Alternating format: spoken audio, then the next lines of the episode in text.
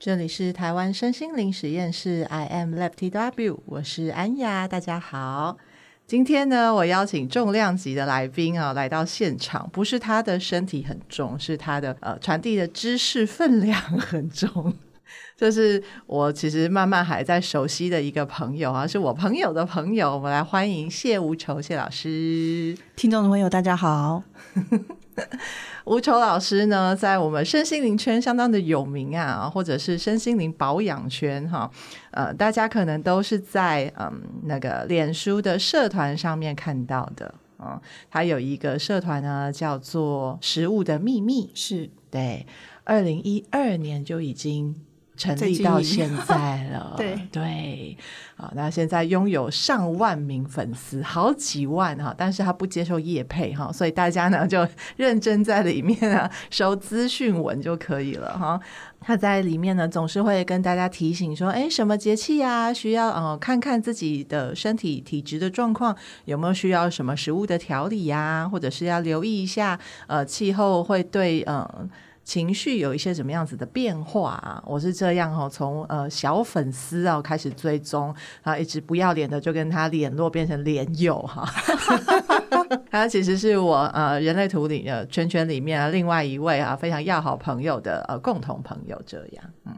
所以呢呃今天呢呃特别把无愁邀请来呢，除了是跟上宝仪的脚步哈，同时也是我自己个人啊觉得哈这个实验室呢很需要一些。哈关于身体相关的啊一些讨论啊一些议题，然后我们一些分享啊，让大家真的知道哈身心灵身心灵其实啊是从身体先开始的。嗯，那我们先来啊呃聊聊哈关于呃无愁本人，我没有什么好说的，每次都这么说哈，但是在呃文章当中，不管是个人脸书啊，或者是呃脸书的呃社团里面。总是会看到侠女般的 文字哦，在提醒大家，然后呢，不要再迟疑哈，对自己的身体要有点觉知跟了解哈。对，如果呃我要请吴愁来介绍自己的话，好，你会怎么说呢？我其实蛮后悔踏入中医这个领域。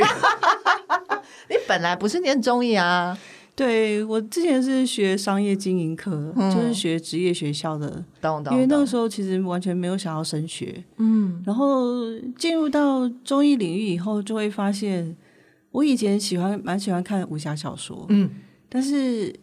学完中医以后，就会发现我对于那个武侠小说就是幻灭。全部幻灭，好可怜。因为觉得武侠小说里面都是讲胡说八道，在讲一些中医那个胡说八道的东西，嗯，或是你会把它想象成一种江湖传说，嗯。所以我自己在学中医的过程当中，其实就是一直打掉那个武侠小说的一种想象，嗯。然后我自己原本也还蛮喜欢写一些这种呃古文风情的东西，是。结果那个灵感也被学中医以后就打打碎了，因为就会直接看到说，哦，这个人的气场就等于什么什么之类的，就来看研判他生命呃身体里面有没有什么病灶。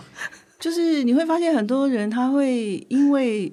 看了一些中医的书，然后就会问我某些。高单完散的东西，嗯，然后你会想说，哎，这个武侠小说里面才会有的名称，然后你怎么会来问我呢？嗯，所以就会觉得，哦，其实大家可能还是会想要把想象的东西跟现实东西去做一个连接的时候，通常大家会觉得这个门槛很高，对，或者说会觉得这个东西很悬，对。但是实际上，我觉得中医它其实就是苦口婆心，就像一个老妈子一样，然后就。谆谆善诱说：“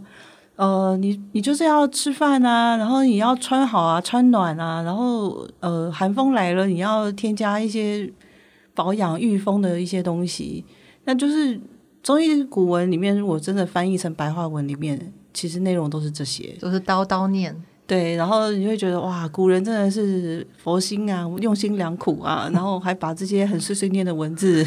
记录下来。嗯。”但是如果你没有进入中医的时候，你就会发现哇，大家会存在那个想象空间非常的大。嗯，所以我在课堂上面有时候一直要去呃，就是解释那个都不是江湖传说，嗯、大家都会把中医想象成一种江湖传说。对，来问我说啊，他到底是不是吃了以后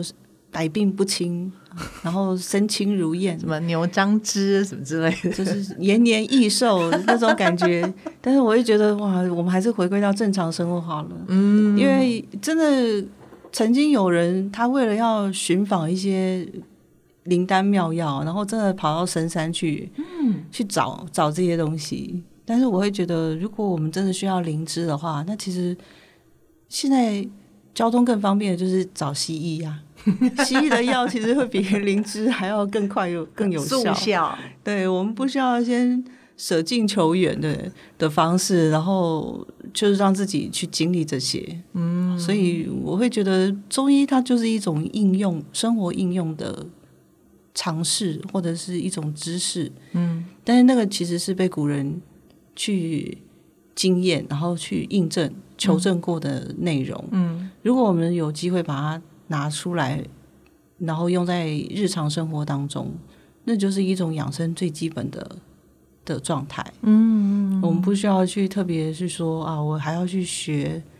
呃，其实也是要学啊，就是大家可能会对于医古文有一些门槛。但是现在已经白话翻译个非常多的版本。对啊，什么《黄帝内经》完全看不懂啊，已经有很多白话版本，所以你会发现白话版还是看不懂啊。嗯，不会不会，其实有很多，不管是呃两岸三地，都有很多的专家已经把。这个看起来很冷门或是很偏门的知识都已经非常大众化了，嗯，甚至有人因此然后就可以去卖一些 中药材啊，或者养生的保健的东西，嗯嗯嗯。那其实我觉得这个资讯大家就可以善用，嗯嗯，因为中医它其实已经变成就是全民皆可皆可是取得的东西的时候，对，那我们要从中找到一个符合自己。条件许可的方式，嗯，然后用在身上，嗯，这才是呃运用知识的一种方式，嗯嗯，对，我们不能去死背它，然后但是我们就觉得，哎，考试考一百分就够了。那很多人考试考一百分，但是他却没有办法应用的话，我会觉得有点可惜。嗯嗯嗯嗯嗯。无愁呢，呃，是因为呃家里人的关系，哈，详情可以呃听那个宝仪那一集第一集哈。总之呢，就是因缘际会啊，接触了中医，然后现在呃自己有很多的实验，所以来分享，也在社大呢做了很多分享的讲座，嗯，这样啊。那呃，但是。对你来说，中医就是把知识应用在日常生活上，嗯，的一种方式的一种方式。所以呢，就所谓的食疗或者是食物保养，你是比较就是呃呃推广这样子的观念的，对吧？我当初学中医的时候，其实都是像一般医师训练，嗯，就是他们会望闻问切，嗯，然后去让你知道什么样是病理的反应。就是那种就是非常正规的医医师训练的一种呃练习或是学学习的教程。嗯，但是我回到台湾，因为我并不想要治别人的病。嗯，而且我其实在学中医的过程当中，是为了想要了解中医这这个领域，而不是说为了要去服务别人。嗯，我的初心其实是先。考虑到如果这件事情它是有用的，那它至少要先维持我的健康，是，然后或者说我家人至少也可以运用在这个部分，因为自己的体质或许我们可以通过练习或是了解自己的方式，然后知道自己的状态。嗯，但是很多一般人如果没有受过这样的训练的时候，他可能需要别人的提醒。嗯。所以我会把曾经在学校里面学到的一些中药领域的内容，嗯，类似像中呃中药，他们会需要知道炮制，嗯，他们如何去增加这个药物的疗效，嗯嗯，或是减少这个食物药物的副作用，嗯，甚至于说有些呃中药材，它可能需要知道它的寒热属性，嗯，这其实都是我在训练的过程当中，然后把这个。练习放到食物上面，嗯，所以回来台湾以后，就反而是重新打掉重练，就是把用药的知识，然后去用这个方向去探索食物，嗯，那食物对我来说，它其实就是日常生活必须要每天会接触到的东西。对，而且我们接触食物的能力会比对于药物的那种亲和力更高。是，所以我会觉得，如果食物真的就可以解决我们自己身体的一些小病痛，嗯，你的小病痛并不会严重到说需要去看医生，嗯，但是它如果又造成困扰的话，嗯，那我们是不是有另外一种方式去先靠自己解决问题，嗯，而不是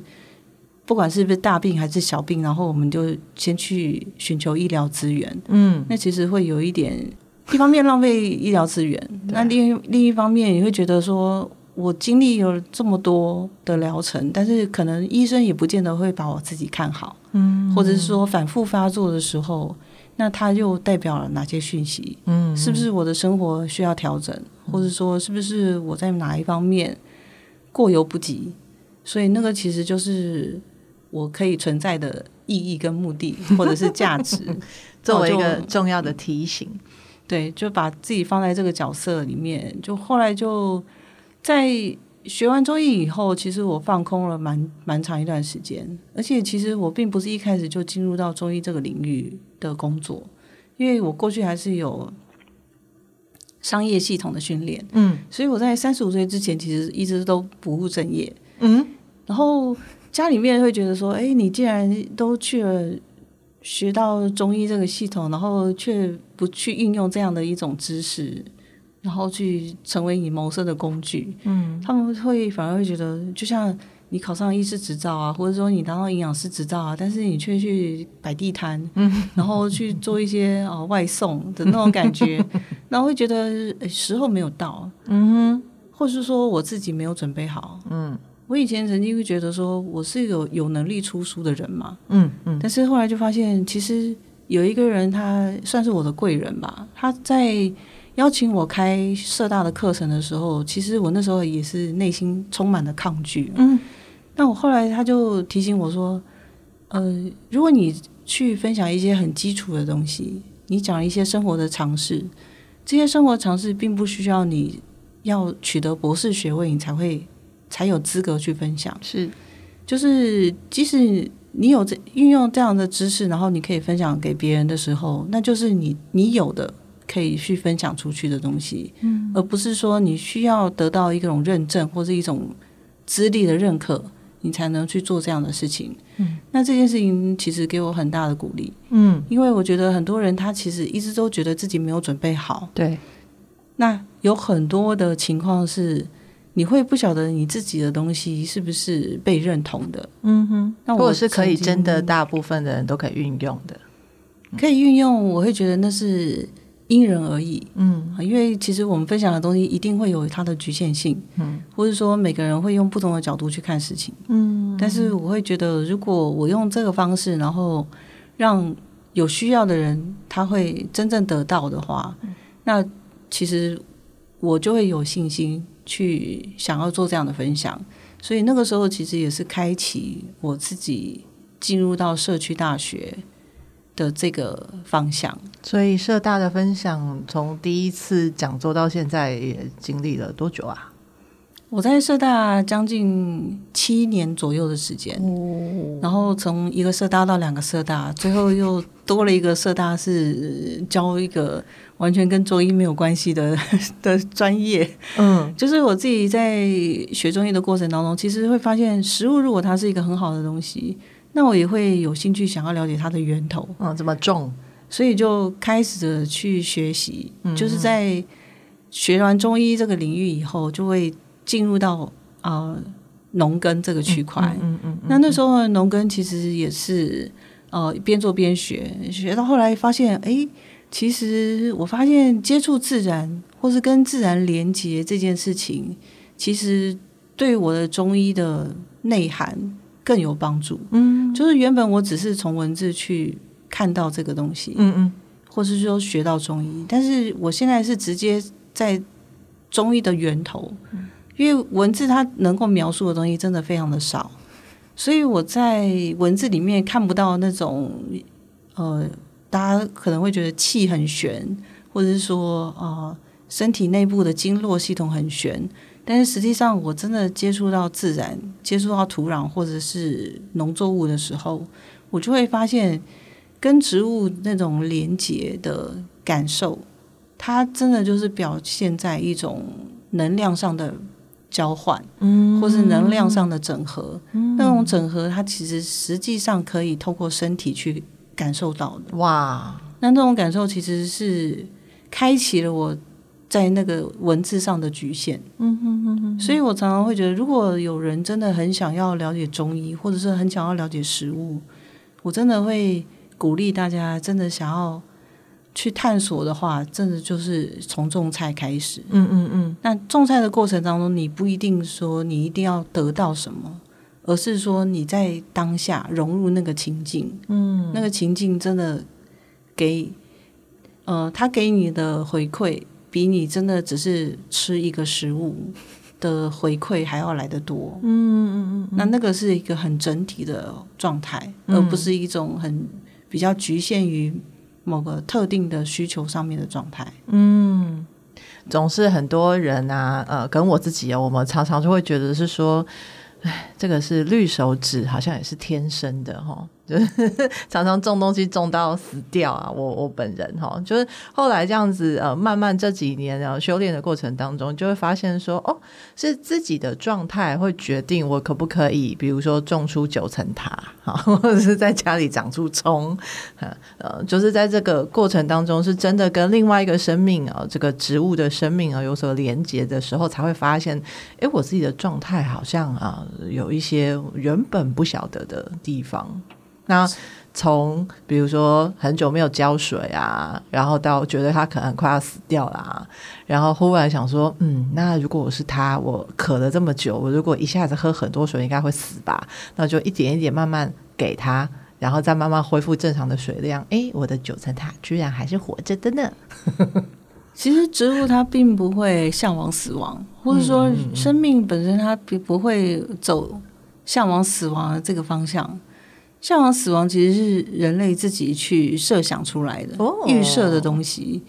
那植物它只要当它有这个资源，天时地利人和，它的那个芽就会开始发展。嗯，所以你会发现很多考古的人，他可能挖出了一些五六千年以前的种子。嗯，但是我们如果刻意的去创造一个适合它生长的环境的时候。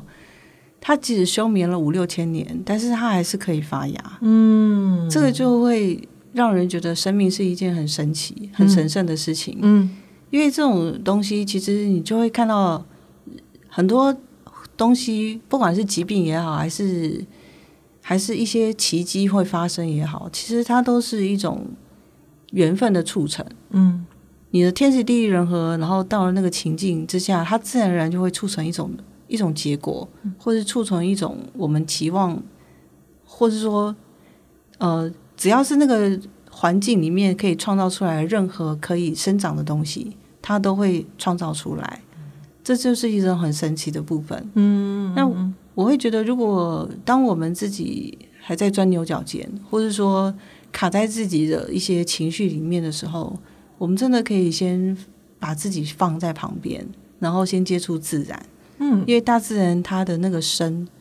的状态，生的能量其实是非常强大的。嗯，它会强大到说你已经忘记你自己正在忧郁这件事情。嗯，我会鼓励，如果真的有一些情绪失调的人，真的可以尝试看看去跟植物相处。嗯嗯，情绪上有一些失调，很多时候其实是没有自己有觉察的。哎。对不对？在生活当中，可能是因为呃环境啊、工作啊、追赶跑跳碰哦，所以看到别人都觉得别人很失调啦哈。可是不见得会感觉得到，或是发觉自己是失调的状况。这个部分呃，在比如说在食物上，或者是在呃 practice 上，就是在生活这样子的呃过程当中，乌球有没有什么样子的经验可以跟我们分享？你是说 失调，自己也 察觉自己的失调，就只察觉别人的，然后就是，但是很难去察觉自己的，因为像这样就是没有觉知嘛，没有觉知就没有调整的空间，自我调整的空间。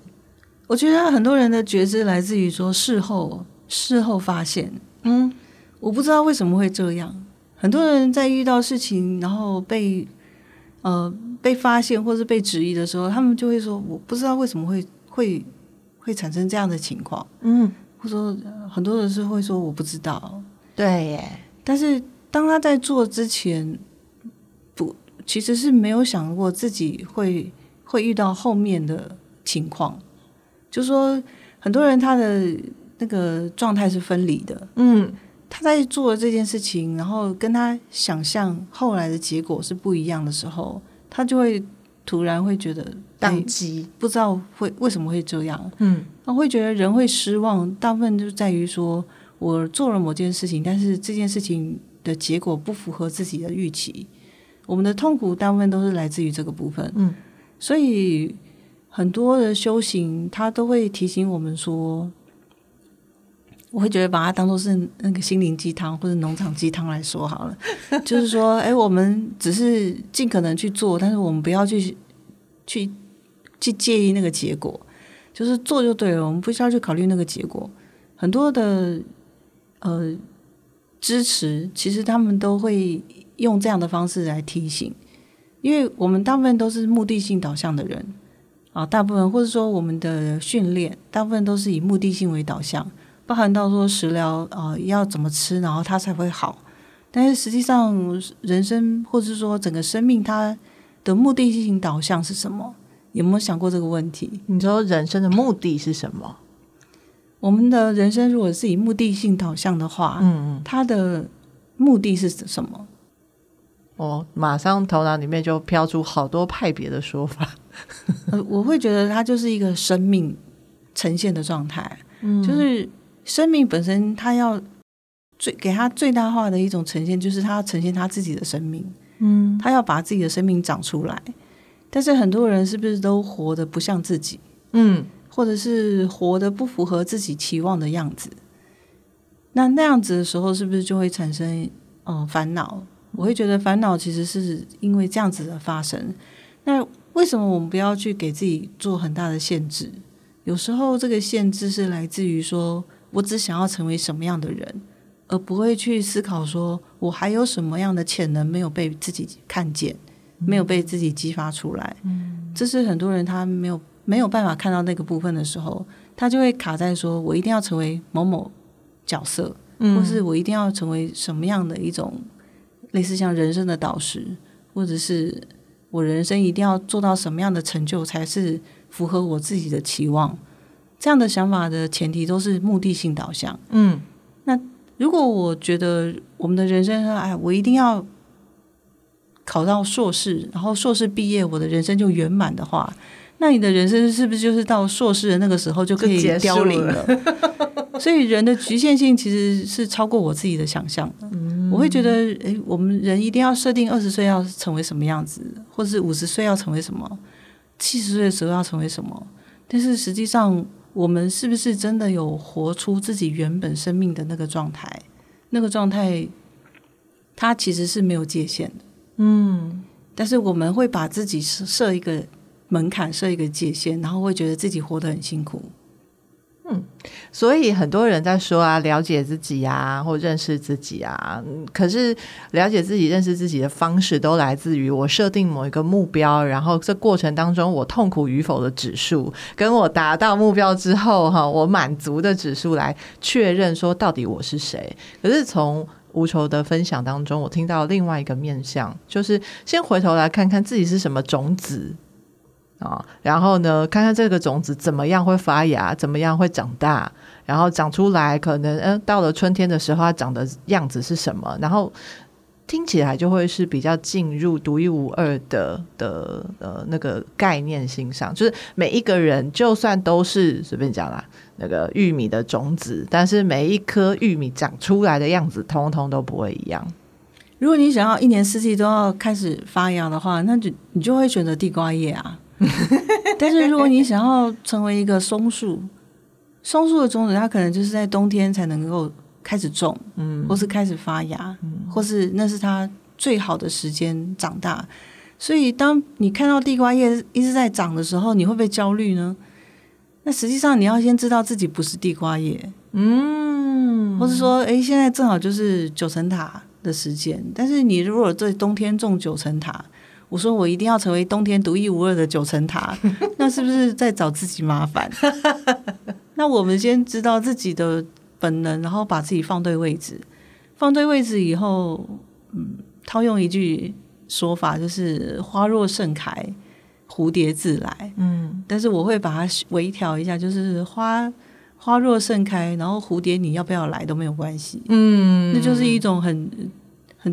自立自强的状态。嗯嗯嗯，就是我不需要因为自己开的多好，然后是开给别人看的。嗯，我自己看我自己开心，然后你要不要认同我都没有关系。那其实就是一种呃，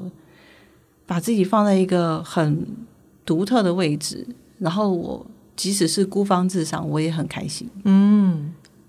听到一个很妙的东西哦，我忽然画面跑出来，就是有没有可能是说我喜欢吃什么植物，然后就透过比如说我喜欢吃高丽菜，然后去观察高丽菜的生长过程，然后去映照出 maybe 我自己可以有什么样子的特质没有发挥，或者是发挥过头啊，去透过我们的吃的食物、爱吃的食物来了解自己呢？哎，你觉得高丽菜是什么样的感觉？高丽菜，我认识的它 是在高山上，呃，才会甜。然后呢，就是，但是呢，每一片叶子好像不能太厚，因为太厚不方便吃，而且没什么水。然后呢，高丽菜呢长出来头都尖尖的，就看起来，呃。有有圆滑的部分，但是也有那个往上向向阳性的那个部分，然后颜色看起来就没什么啊，就是一个淡绿色，甚至有时候是白色的，嗯，就让我觉得它好像在嗯、花园里或者是在菜园里面，可能不太不太不太显眼哦。虽然我知道它外面包着它的通常都是深绿色的那个大大叶子，这样。对，我会觉得它吃法很多种，嗯，它可以一个人单独炒一盘，它也可以跟别的菜一起搭配，嗯，然后它也是大部分的人都可以接受，嗯，包含到菜虫也很喜欢，所以我觉得它是一个呃人见人爱的东西。谢谢你的赞美，我是说，如果我们真的喜欢高丽菜，那我们或许会因为被高丽菜这种特质吸引，嗯哼。包含到说，如果它可以给我们的养分的话，它就是给我们一种很滋养、很温暖的感觉。嗯，那就是高丽菜的特性。嗯，那我们如果选择食物用这样的方式去选择的话，嗯，大家如果还没有这样的一种经验，我会建议大家去超市逛逛。嗯嗯，就是逛一下生鲜超市里面，然后刚开始如果你还没有跟食物连接的很深入的时候，或许你可能会在那个柜台前面。站很久，对啊，那站到你会觉得哇，我是不是感觉别人会觉得我怪怪的？但是当你把这个连接的感受越来越熟练以后，你就会发现很多的食物会跟你打招呼。嗯，因为植物跟动物最大的差别就是，植物在超市里面，它们还是活的，嗯，它们还是有它们的气味，嗯，那你会被某些气味吸引，或者是说某些食物它很内敛。它的个性本身就是一个必须要料理以后才会跑出释放它的气味的状态。嗯，那这种的食物就会比较偏补，相对来讲个性也比较内敛。嗯，所以我们可以用这样的方式去考虑到说，如果我很压抑的人，或许我会想要吃一些很芳香类的饮食，或者说我是一个很外放的人，我可能想要收敛沉淀的话，我可能就会选择一个比较。味道比较收敛，或者说味道比较沉的饮食，用这样的方式，我们可以去跟食物对应，然后了解自己身体的情况。嗯，所以你刚刚在说的是喜欢的食物，反而可能是自己需要呃身体需要来平衡的那个面相啊，可以用这样的方式去看待。嗯嗯、呃，在呃大部分的人其实都不太逛，有机会逛超市的。好，就是外食为多吧。那因为现代人很少人会想要下厨，对，嗯，所以没有下厨的人，然后来问食疗，对我来说是一个很有趣的个案。嗯，也不能说个案，因为现在大部分人都这样。对 对，但是很多人还是会来问说，哎，那到底要吃什么？然后也许是在呃外食的过程当中去选择稍微呃对自己呃有帮助或是比较健康的食物啊。我会希望大家不要把食物当做是药来用，嗯，因为当你不需要的时候，你会觉得你不需要感情的时候，然后你就分手，然后就单身嘛。然后当你突然很需要他的时候，你就要去找一个对象，然后跟他有一个连接嘛。我觉得那个其实都是太极端的概念，嗯，而是说，呃，我如何维持我的生活，然后这个食物可以真的帮助到我什么？那我们会用这样的方式去看待，它是一种支持的角色。嗯，那这种支支持的角色，我们不要给它赋予太特定的疗效，因为我们如果针对疗效的话，它也是一种目的性导向的。嗯，以目的性导向的话，我真的会觉得就是直接走医疗路线。但是食物它就像朋友一样，你可以跟它连接，也可以跟它不连接，取决于说我们当下。喜欢哪一些味道，嗯，那我们就去跟这个味道连接就好了。其实是一个比较平衡的做法，嗯，所以不是只是跟人交朋友哈，有有时候我们可以跟食物、跟植物来交交朋友，哦，看看自己这个时节比较喜欢怎么样的食物啊。那无愁提醒我们可以去超市，或者是其实传统市场哦，更有机会真的是要去走一走。我真的有体验过无愁说的，就是在一一片菜。当中我真的有发现，比如说芹菜特别在呃吸引我，因为它的那个香味呃飘得非常的呃艳哦。那呃另外可能就会看见说，呃红萝卜今天的颜色特别的鲜艳哦等等之类的，就是去呃打开自己的感官啊、哦，去逛逛市场，然后让自己呃跟食物们交交朋友，也许可以有一些新的发现。把它当成一种静心来做，应该也是一个不错的可能。就是呃，你你会觉得说，看是视觉来吸引你，那就是一种视觉的能量。嗯，你会需要一种颜色对我们的刺激。那有些是气味，就是你闻到什么样的味道，然后那个味道对你来讲是什么样的刺激。像芹菜就是一种挥发性很强的，它可能让我们提神，或是让我们感到愉悦。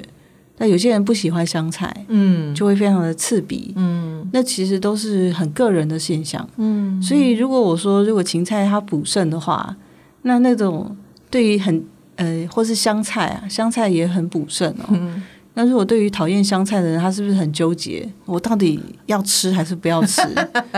啊，然后为了我的肾脏好，我就要勉为其难的去吃。我觉得那都是没有必要的说法或是概念啊。对，我曾经听到一个呃说法，就是我中医师有曾经跟我说，哎，当归啊适量就好，因为有些人会觉得说，哎，女生就是需要补嘛，然后呃以往的补的话都是在冬天啊才会就是炖汤啊什么之类的，现在一年四季都可以补啊，所以有些女生就是一年四季都吃当归，结果吃到。就是自己会觉得不舒服，或者是比较容易口干舌燥，甚至有一个传言，呃，后来证实好像是误会吧，哈，就是会有一个传言说当归吃多了会不会里面有一些什么东西会发出来啊之类的，嗯，那后来才会知道说，其实真的就是现在有。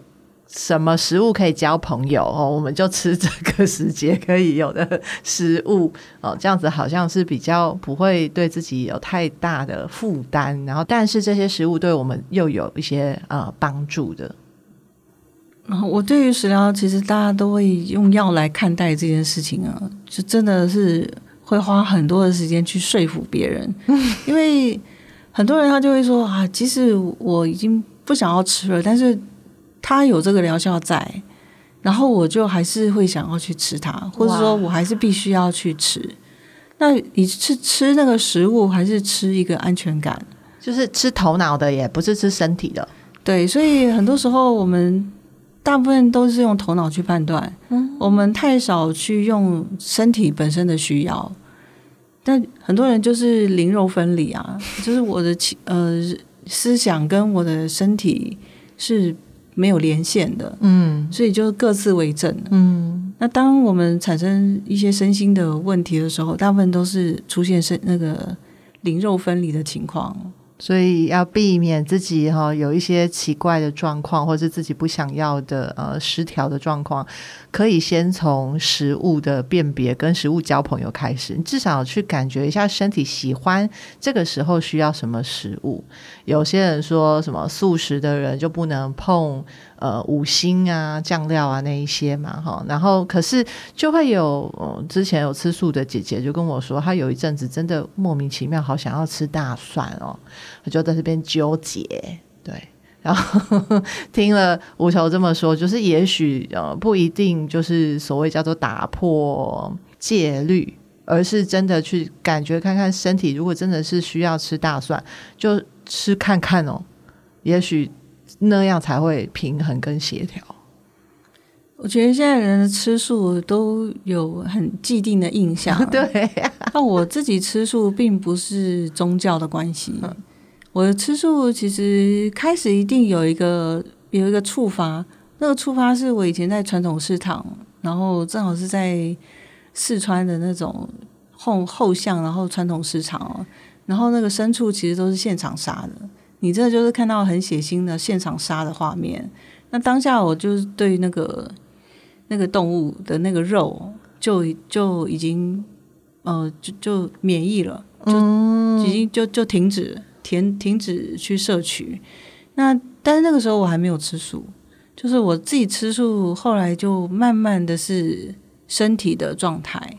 让我觉得，哎，吃素对我身体的感觉是比较好的，比较舒服的，所以就慢慢让自己哎吃到比较没有荤的东西。嗯，那其实那个经这样的经验，其实经历了半年，就是我从完全的。也不是说完全的荤食，因为就是以前都是杂食性的，嗯、然后到呃把动物性的食材去放下的部分，就是花了半年左右的时间，嗯，就让自己诶可以身体就自己就自动恢复成一个呃还蛮蛮舒服或是蛮喜欢的状态，嗯，那我就。维持到现在，嗯，中间其实会想要尝试，因为多少有些食物还是会有蛋啊，会有一些呃动物性的成分，但你我不会去排斥去吃，但是你会知道吃了以后身体是什么样的感觉，那个对我来说就很重要，嗯，因为你会知道说原来蛋白质的量在我的身体上面，它会产生。多少的负担？嗯，那那种负担你会知道，而，吃到多少的量超过了，身体就会有快速的反应。嗯，这就会很明确的去感受出来。那我会觉得，如果我们是以宗教的前提去看待这件事情，就先放下，嗯，放下这件事情。嗯，因为我举一个例子好了，就像有些人会问我说，那个姜在料理的过程是要不要去皮？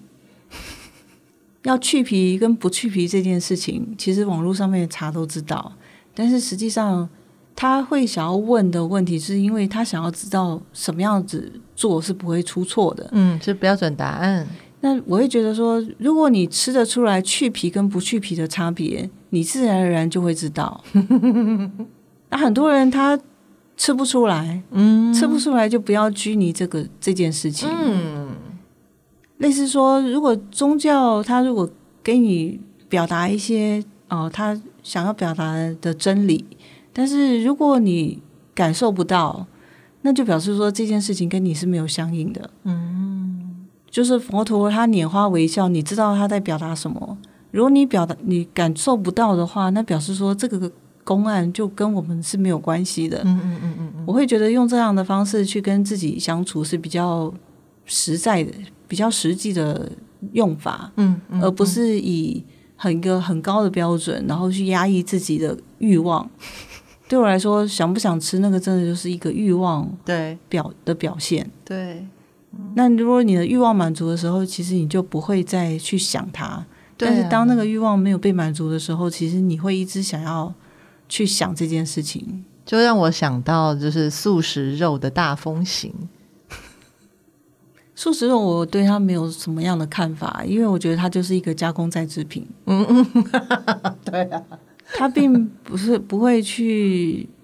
呃，它并不会因为它是标榜是素食，然后它就不是再制品。对，那我自己在吃素的过程当中，我也很少吃一些再制品，嗯，因为再制品对我们来说，它都是比较属于惰性食物，嗯，那这种惰性食物并不是我说的算哦，而是说我真的吃了以后，然后身体沉重的感觉，嗯，或是说代谢的出来以后的味道，嗯，那其实就是一种很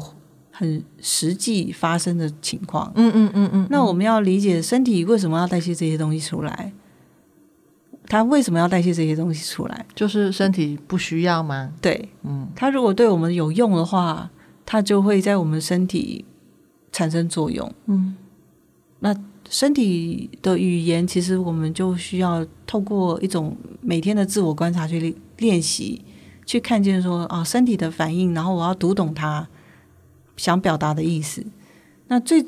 直接的表达就是肚子饿的时候，你要不要吃东西？是很多人肚子饿的时候，他不吃东西啊。是，然后有些人他是肚子不饿，但是时间到了，然后他还是会吃。是，这就是不正常的情况。嗯，可是现在大部分如果都是呃，比如说白领阶级或是服务业，就是总之啊，生活工作时间很长，他并没有办法就是很规律的在饿的时候就有东西吃，对，然后饿过头，比如二十分钟之后忽然又不饿了，然后呢就继续工作吧，又继续忙吧，嗯，就会造成对自己的身体观察的失联呢、啊。这样子的话就，就就会没有办法，因为你的疾病可能就会用这种方式去累积出来。嗯，那很多人他是必须要病到说，哎，需要请一个长假，或者是需要离职，才有办法慢慢回归到自己原本的生理时钟。嗯，那其实是有点可惜。嗯，我们如果有办法去选择符合自己身体需要的生活的时候，那他其实跟我们的。之间的关系是会非常的和谐，嗯嗯嗯嗯，对。嗯对，只是就是在呃工业时代到现在，大家的生活节奏都已经被几乎是被规定的状况下，好，所以这也能够明白越来越多的工自由工作者的需求啦。对，还好是因为疫情的关系，然后很多企业开始明白了这个道理哈。如果不放松一点呢，可能好人才可能就会流失。嗯，所以慢慢的希望在这个商业界当中可以有一些调整啊。对，因为身体还是最重要的。你会觉得那些呃赚了很多钱的人，他们。可以用钱解决的问题都是小事，就是即使生病，然后他们可以找到呃很好的医疗资源，对他们来讲都是小事哦。嗯，我觉得这个部分就看大时局它如何变化，因为这其实还是目前的常态。对啊，我们都说很多。就是我们以前在外商这些高管层级啊，拿那么多钱啊，被羡慕甚至被嫉妒的时候呢，大家都会说：“不是孩子啊，你不清楚，这个要么就是医药费，要么就是遮羞费。”哈，所以呢，很多人是羡慕哈，能呃跟基层员工一样哈，就是准时上下班打卡，还有加班费，然后就是有一些生活的时间，然后能够来观察自己。现在是越来越风行了，就亲爱的高管们呐、啊，我们要来看看哈，怎么样让自己的。生活进入一个比较平衡的状态啊，对啊，不然就赚了那么多钱没得花，也是我们都是卖命给医生啊，卖命给银行啊，我们有很多贷款啊，对，然后人生就走到尽头了，唉，嗯，但是我们的人生是不是有提升啊？这种这是一个很有趣的现象。人生其实就像那个蚂蚁一样，一直不停的工作，然后做到啊，你退休了。你真的真的有退休这件事情吗？没有啊，在我来说，因为很多人回到家以后会发现，诶，原来我不懂如何生活。嗯，然后这样子反而会造成中年以后，你会觉得自己的对对自己的信心越来越低。嗯，然后那样的疾病会来得越来越快。嗯，所以我会觉得反而是在工作跟懂得生活的中间，你会取得到说，为什么我要工作，或者说为什么我要用这样的方式生活？其实那个都是有意识的状态的选择。嗯、那我会觉得大家现在越来越有意识，这件事情是一件很好的事情。是，嗯，让我想起了身边曾经有过一些朋友们，就是会跟我嚷嚷说，他们真的很想要转换跑道，真的很想要呃改变生活方式，可是呢，真的很多时候是做不到的哦。为什么会做不到呢？哎，那个时候的田野调查告诉我呢，是。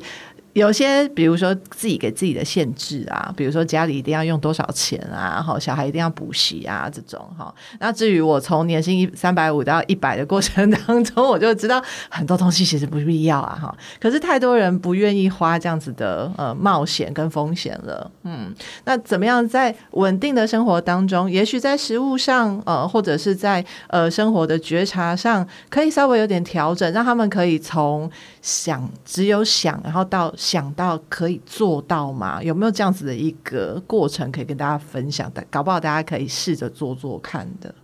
我觉得比较困难，因为如果我们现在只是用一种既定的，就是我们想要添加的东西，只是为了要服服务我们目前设定的人生的话，那真的会非常的困难。就是已经设定是宫保鸡丁，然后你再加了其他酱料，它还是个宫保鸡丁。对，而且你。你会觉得，如果有时候生活让你不满意，为什么你要在持续让自己待在这个不满意的现状？害怕风险啊？那这个恐惧是怎么来的？嗯，我会去思考这个恐惧是怎么来，因为我常常会问学员一些问题，就是呃，你的人生的愿望是什么？那我就常。让他们心里面先发酵一下，但是我会先分享我自己的愿望哦。我自己的愿望就是一年当中工作三个月，然后其他时间做我想要做的事情。我的工作就是实质的，真的是专心的去投入这件事情。但是其他的时间我可以去专心投入自己想要去做的事情。嗯，虽然这两个部分都是我不排斥的东西，但是实际上如果我没有分享的话。或是说我自己没有一些呃影片或者是教学的东西可以产出的话，我不会去勉强自己一定要去做这件事情。嗯，那当我觉得自己有想要分享的内容，然后这个内容又可以维持我的生活，那这个就是一种双赢的状态。嗯，但是很多人他只是先用学业或者是事业来当做是自己唯一的成就感。但是实际上，这我们自己很少去想到说，你真的想要过的是什么样的生活？因为太太对大部分来说，其实太虚无缥缈了，就会去想要看说别人过得怎么样，我想不想跟他一样，然后拿来复制贴上或稍微修修改改啊。所以我们还不晓得自己要什么，嗯，这其实是一种找寻的过程。嗯，那找寻的过程当中，我觉得还是要回归到。我们最初始讨论的部分，就是你知道你是什么样的种子吗？嗯，那这个就是我可以欢迎来人类图啊，不是 分享的一些内容，就是透过身体啊，透过你的一些能力跟特质，你如何去发展它，或是凸显它，或者是。呃，顺势而为，嗯，那其实都是我们可以去做的事情，嗯嗯嗯嗯。刚刚讲人类图也是半开玩笑啦，其实很多时候就是站进那个超市去跟每一个呃食物连接，想想看，比如说番茄是怎么长出来的啊？你有没有喜欢番茄啊？哦，这个过程啊，搞不好就对自己有更多的认识了。哎，其实我觉得人类图也是一个很好的途径。或紫微斗数啊，然后塔罗牌，那都是很好的途径。嗯，所以现在很风行。我们还是会想要在不同的面向去找答 人生的答案，是或是人生的方向。那这些其实都是很好的管道。我不会觉得说，呃，诶，除非说，呃，他会把你去设定说啊，你的人生就是必须要这样走。就有一些系统现在是还蛮标签化的啦。那如果是标签化的话，对呃，就是独一无二的生长这件事情是会比较有局限的。那我们可以看看说他那个如何解读，就是说蓝图已经放在那儿了，嗯、那我们是不是按照蓝图走，还是说我们自己要创造一个新的走法？嗯，那其实都是我们可以自己决定的。嗯，所以任何的人生，我不会觉得。当我们为没有选择的机会的时候，我们才会给自己很大的局限。嗯，那我们试着让自己的生活有很多选择，这种选择就类似像说，我口袋只有五千块，那我就只能用五千块的活法。但是如果我口袋有一百万，那我的人生是不是就有一百万可以运用的活法？嗯，那我们必须要创造这个部分，嗯，创造这个部分，让我们的选择性越来越多的时候，那你就会知道你的人生用什么样的方式开展，嗯，是你想要的，嗯，这是我比较想要分享的内容，嗯，所以当他回归到身体的面向的时候，很多人会喜欢用很困难的方式体验他自己，所以他可能会得了一个癌症，或得一个很很难被治愈的疾病，然后但是他会用这种呃相对来讲条件比较严苛的状态之下去过他自己的人生，很多人就会觉得哇，这个很厉害啊，生命的斗士。嗯，但是对我来说，你选择了一个很困难的副本，是，然后你又去突破它了，对，这就是你的灵魂想要体验的东西。嗯，我不会去把疾病或者人的失调当做是一种绝对的困难，而是说，你如果愿意去挑战这件事情，那我们就去投入。然后把自己的人生过出一个呃不一样的状态，这其实都是一种很好的一种呃展现自己生命的方式。意思是说，身体如果万一真的不小心生了什么病，那就是就就这样啊，就是抗，我们的工具用的比较少，抗抗拒是没有用的。好，总是回头来看说，哦，发生这件事情，哦，我不想要，那我不想要，那我现在可以怎么做？那也许搞不好这件事情，比如说以意外来好了，少了一根手指头，那就是少了一根手指头啊。我们的头脑还没有办法像那个国外那个五岁小孩把自己的手指头长出来 之前。好，那带着这样子的一个状态，我要怎么继续过日子？我总不能一天到晚就看着我那个没有指头的那个位置，说怎么办？我从十只手指头变成九只手指头了，而不去过那个人生啊！所以食物也是一样啊，不要说就是啊，我对麸质过敏，哎，我透露了下一集的内容哈，对麸质过敏，所以我不能吃面包。可是我呃环境当中很多面食啊，饭很麻烦啊，哈，就把我自己框住了，好，等等之类。我觉得这个是呃无愁呃可以给我们的蛮大的一个提醒啊，就是去接受现在拥有的一切，包括可能的身体的症状跟疾病。好，那我们要下一集再谈吗？欲罢不能啊！哦，最后啊，我想要请教吴愁啊，因为在讲食物的时候，不管从营养的学派，或者是从医疗的学派，哈，大家都会讲，除了食物之外，还会有运动这件事啊。嗯，呃，吴愁有推荐的运动吗？或者你自己有在运动吗？你的这个部分的面向，可不可以跟我们分享一点？中医其实很少去推广有氧这件事情。嗯，有氧本身就是一种耗氧，就是听起来有第三集了。你需要去就做激烈运动的过程当中，你是不是呼吸会急促？对，因为就表示说身体内部需要更多的氧气量。所以我自己在学中医，或者说我自己在做运动的这这个点上，我比较强调的是。身体的发呃伸展跟深呼吸，嗯，就是伸展跟深呼吸这件事情，嗯，那其实就直接说的话就是气功，气功。练气功其实反而会让我们身体的含氧量增加，嗯，而且通常我们会认知到肾脏本身它是没有办法用食物去补充的，肾气就是肾气它就像瓦斯桶一样，如果你出生的时候就是把那个瓦斯桶打开。然后到你往生的时候，就是瓦斯桶里面的那个气就消耗完了，嗯，那这个人生就结束了，嗯，所以肾气它是没有办法补进去的，哇，但是气功可以，气功可以的意思就是，我们大家都知道，煤气桶里面的你摇动它的时候，它是液态，但是它打开的时候，它是气化，所以这其实就像是肾脏它在运作的时候的状态，它的精液是浓缩的状态，那。我们如何让这个气产生一种浓缩的反应？其实是需要靠气功的练练习，就是呼吸，然后观想，观想，然后唾液分泌到，呃，唾液分泌出来以后，然后你再把它去观想到我们的丹田。那这个过程其实就是一种把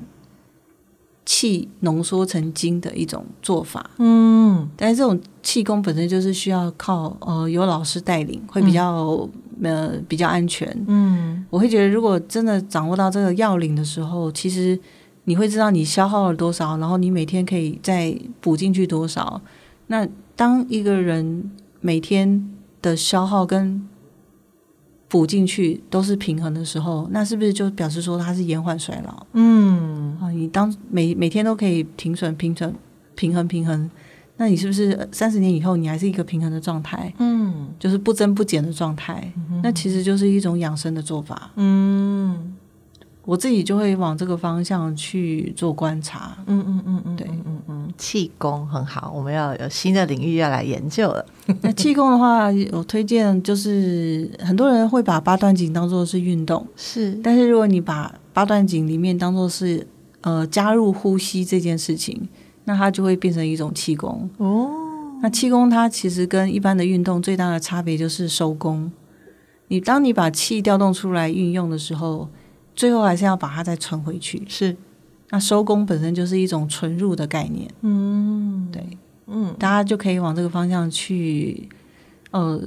搜寻看看，嗯嗯嗯，找自己方便的，然后找就近的，嗯，因为它并不是说我练一天然后就没事了，需要规律啊。对，这个部分就是每天可以做，然后每天把自己消耗的部分再补进去，那它其实就是。达到了一种养生防老的概念，而且八段锦真的认真做起来，其实每天不需要花太多时间呢、啊。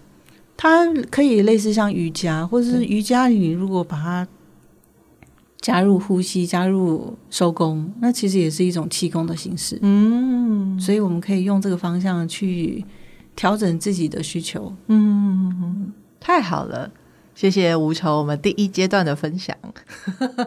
好，再来约无愁的时间，我们来看看啊，关于身心灵工作者哈，大家哈在啊身体上啊，要可以怎么样多做一点加强哈，不要每次呢我们能量呢给出去呢，自己都疲累累哈。这个部分呢是呃想要跟无愁再来探讨的哈，大家敬请期待啦。好，谢谢大家，谢谢，拜拜。这里是台湾身心灵实验室，I am Lefty W，我是安雅，我们下次见喽。